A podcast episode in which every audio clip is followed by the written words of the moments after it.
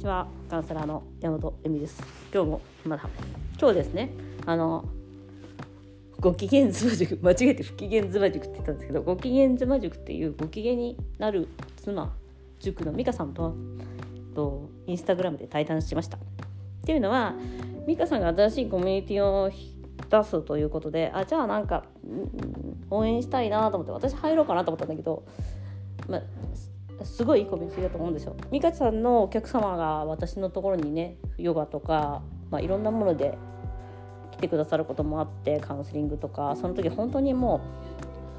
うあのいい方たちばっかりなんで美香さんの卒業生の方も存じ上げていてその方たちも素晴らしい方なので、まあ、ぜひコミュニティを盛り上げたいというか、えーとまあ、応援したいなとで私が入ろうかと思ったんですけどあんま意味ないかなって いや素晴らしいコミュニティなんですよただ私が入るようなコミュニティはないと。ね、でまあなんか 同業者だしちょっと同業者だしなんかこうスパイにするとかそういう感じになっちゃってそれは嫌だなと。でどうしようかなって思った時にあじゃあ私が入るそのそれを1人分をそのプレゼントしようと誰か入りたいけどすごい安いお金なんで入りたいけど入れないっていう人も多分いるだろうからお金の理由とかいろんな理由で入りたいけど入ってないっていう方にこれプレゼン 1, 1年分プレゼントしますということにしたんですね。でそれであインスタライブをした時にえっとまあセクセスえっとどういうこのこれからどういうものを特技としていくかみたいな話をした時に、まあ、苦しんだ私の場合は自分が一番人生の中で苦しみだことそして苦しみ続けてること性の問題というかまあまあ、セクシャリティであり、まあ、フェミニズムでもあるんですけどその部分かなという話をしたんですね。でやっぱりセクシャリティのセクセスの場合はまず自分がそういうものに悩んでるんだということを定義するみたいな話をしたんですけどしょうがないんですよ自分は悩み続けるしかないからもちろんセックスレスでも悩まない人はいると思うので自分はそれについて悩んでいるんだということ苦しんでいるんだっていうことをまずなんかそんなものさえ悩んじゃいけないとかそんなことなんかいい人なんだからそんなことを思っちゃいけないとか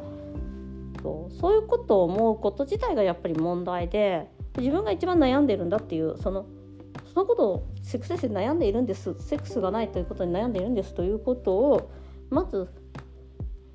一歩として踏み出すというようなお話をしてでその後にやっぱり痛い作業なんですけどまあ自分が一番大切としてる人からは魅力的だと思われないかっこ性的にっていう。あその性的に魅力的な女性だと思われていないと感じられるというか魅力的ではないんだ。っていうことを受け入れざるを得ないじゃないですか、まあ、1年2年3年ってレースが続いていくわけだから。でその痛みっていうものがやはり私が苦しみ続けてきたことが、えっと、その性のことを知る原動力や発信力に今の発信力とかいうのになっていっているわけでやはりそこには苦しみというものが続いていることによってのやっぱりその、うん、うん、力というかエネルギーずっとまあそのことに悩み続けることによってのまあ、うん、まあ情報力とかそういうエネルギー情熱みたいなものを悩みって情熱がないと持てないんで情熱を持ち続けたんだ悩み悩むことで情熱を持ち続けることなんですよだから妊活とかやってる方も、まあ、妊活やめちゃったらその情熱はなくなってしまうのでやっぱりそこでななんか妊活の悩みを情熱を持ち続けるっていうことだと思うんです。いろいろな解決方法を考えたりとか、まあ、食べ物とかサプリとか、うん、セクシャリティとかいろいろやるじゃないですか妊活でも。だからその悩み続けるっていうことが苦しみ続けるとか苦しむっていうことがその人のやはり魂の成長というか成長になるしそこがその人の魅力や、えー、特技になるのでしょうがないんですよねそこはね。うん、でだからセクシャリティの問題があった時にやっぱりそのあなたの旦那さんとかまあパートナーはあなたに対して魅力を感じないのであるというところをまず受け止めるしかないそれはもうもう失敗っていうか、うん、負けですよねある意味ね。で負けを認めた上でのことなんですけど負けを認めた上で何があるかっていうとそのことによってあなたの魅力や性的魅力もね性的魅力や性的価値もしくは自己価値っていうのは何も変わらないんですよ。恐ろしいことにでもそれを忘れちゃうんだよね人間っていうのは。その自分のパートナーに愛されないとか魅力的だと思われないっていうことによって私は価値がない人間なんではないかとか魅力がない人間なんじゃないかか性的にうーん女性ではないじゃないけれどもそういうふうに勘違いをするんです。いやいやだからそれは彼の問題なんですよ。ただその事実は変わらない。そのパートナーがあなたに立たないという事実は変わらない。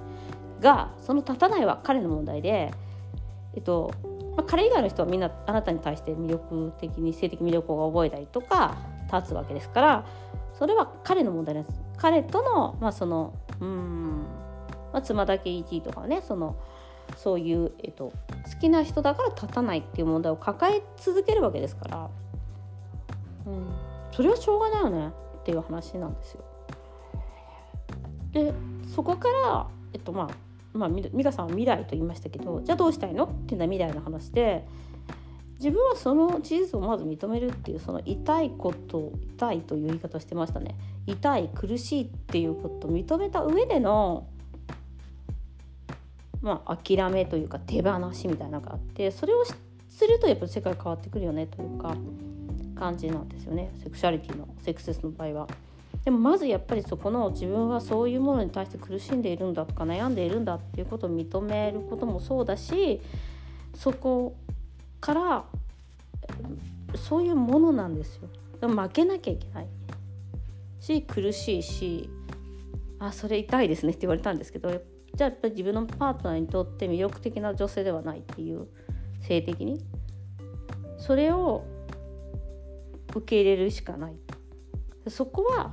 まあドラマです。はい。まあそこをねやっぱり私の場合は乗り越えてきたしその話をずっとしてるしそういうことに対するセンシティビリティっていうんですかね他に対する気持ちとか分かるよっていうのもあるんですけど